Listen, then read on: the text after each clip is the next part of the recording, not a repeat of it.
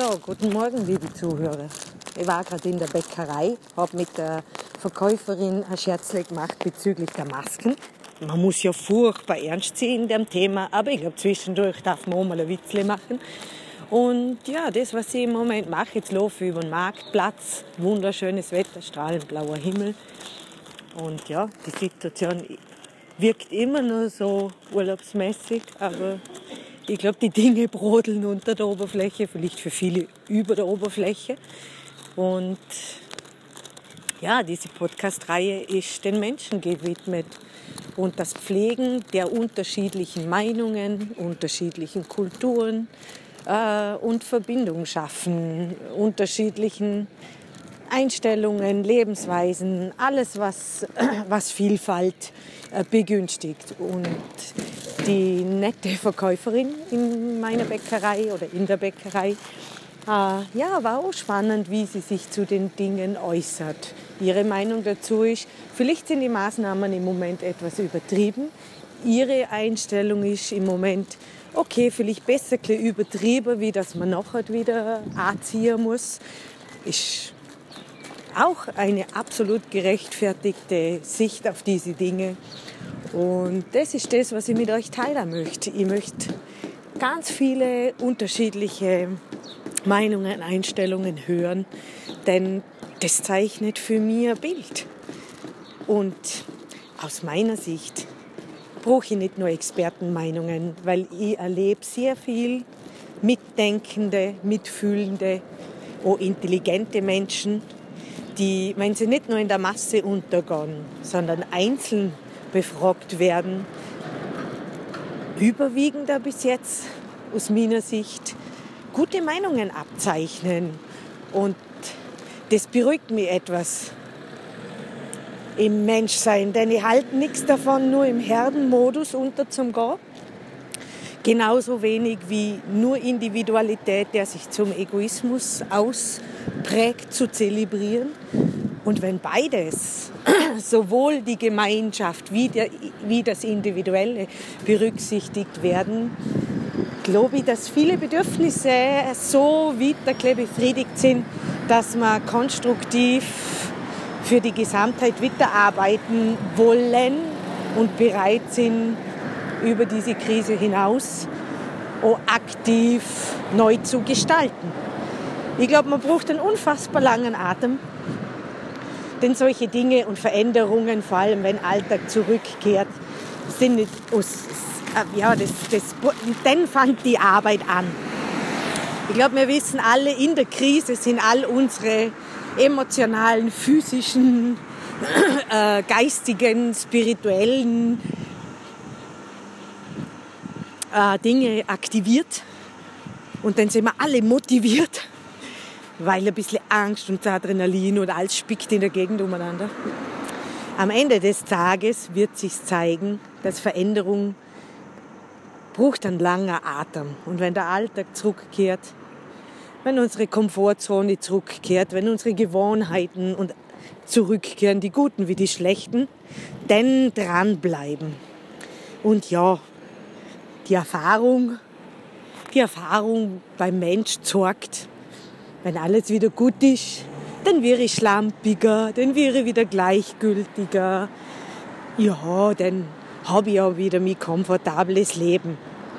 Und dann zeichnet sich's ab, ob man wirklich gewillt ist, eigenen Komfort aufzugeben und weiterzumachen.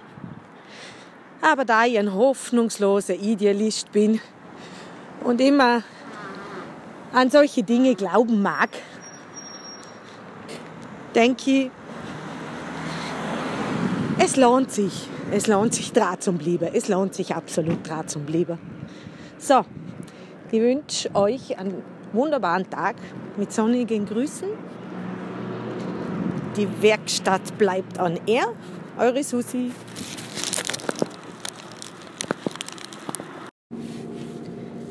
Ja, herzlich willkommen zu einer neuen Podcast-Reihe von der Werkstatt Susi on Air. Ja, um was geht es mir heute? Ich bin gerade auf dem Weg nach Hart, zum Heim, wo meine Mama jetzt lebt. ein Leben lang eine unglaublich selbstständige Frau, die ihre Dinge gemanagt hat und immer selber auf dem Weg war. Und von einem Tag auf den anderen war sie so dement, dass man die schwere Entscheidung treffen müsste, dass sie im Heim leben muss, weil das einfach ja, von der Familie her und von der Betreuung, die sie der ganze Tag oder hat 24 Stunden braucht hat, nicht mehr anders möglich war.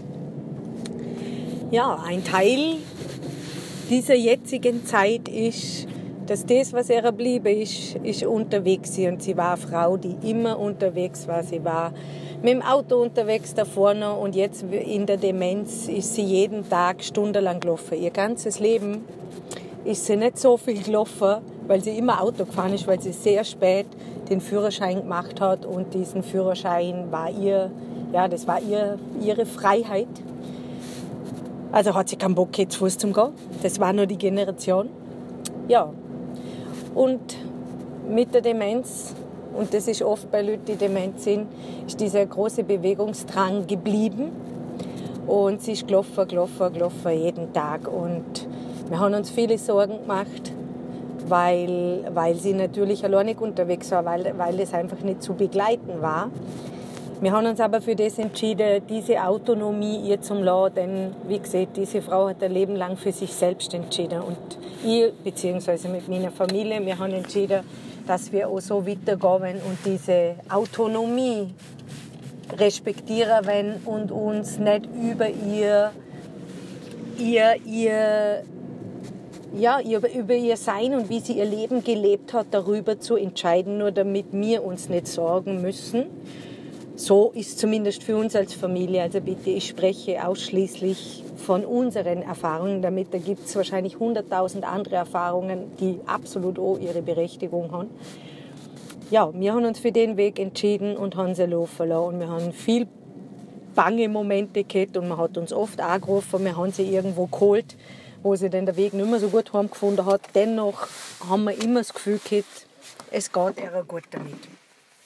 Jetzt ist es natürlich wie folgt. Sie müssen zu Hause bleiben für ihren Schutz. Und das ist für meine Mama gerade eine schwere Erfahrung, weil sie möchte immer wieder raus. Und die Pfleger müssen sie natürlich zurückhalten, weil die Station kann ja nicht abgesperrt wäre. Das ist in, in Heimen nicht möglich, weil das wäre ja Freiheitsberaubung. Jetzt im Moment ist natürlich alles ausgehebelt.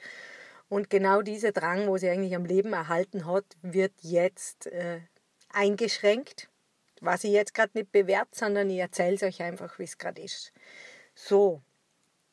Da ich aber natürlich meine Mama sehr möchte und jetzt nur mit ihr telefoniert habe und das mit jemandem Dementen, der nur zwei Sekunden Aufmerksamkeitsspanne hat, sehr schwer ist, und sie letztes Mal sehr wohl emotional gemerkt hat, dass sie schon lange nicht mehr da war, sprich, dass sie mich nicht gesehen hat. Und das war eine sehr außergewöhnliche Reaktion, weil sie gesagt hat, warum kommst du nicht mehr? Ja, hat mich das schon sehr betroffen gemacht und ich werde es jetzt für mich so lösen, dass sie einfach auf dem Gehsteig stand und die Pfleger holen sie auf den Balkon. Also das heißt, wir sind unglaublich weit entfernt, aber sie kann noch gut sehen und sie kann mich sehen. Sie kann jetzt ihre Wege nimmer gehen. Ich bin sehr froh darüber, dass sich die Leute da so gut um sie kümmern und ja, dass es scheinbar doch erträglich ist, dass sie diesen Bewegungsspielraum äh, nimmer hat. Ja, alles hat zwei Seiten, würde ich da zum Abschluss nur sagen. Und ja, freue mich, wieder mit euch über solche Themen zu reden, weil ja, mir das sind Dinge, die mir einfach ein Anliegen sind. Da kann sich jeder für sich selber was dazu denken, wenn er, wenn er sie Lust hat, äh, Eindrücke zu verschaffen und das nicht nur von mir persönlich, das war jetzt eine persönliche Geschichte, so interessiert es mir einfach auch von anderen Menschen ihre Geschichten, wie es einer in den unterschiedlichsten Situationen ihres Lebens geht, wenn sie das mitteilen möchten.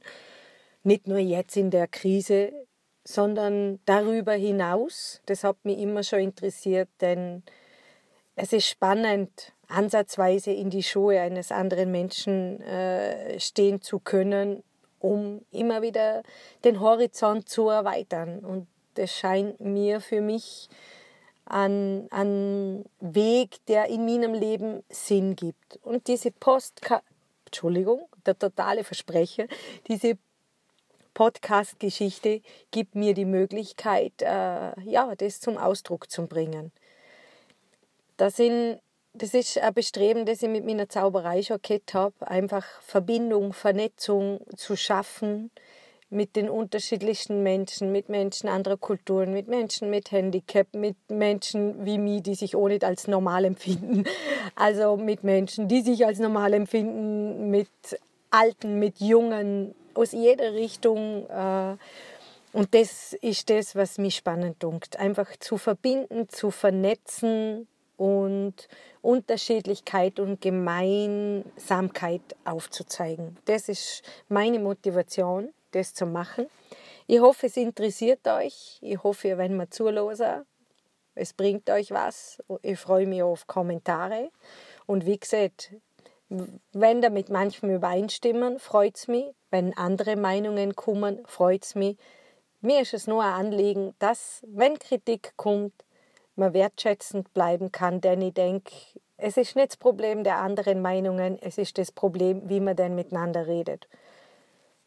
Das ist der Grund, warum ich das mache. Das ist das, was ich in meinem Leben bewegen möchte.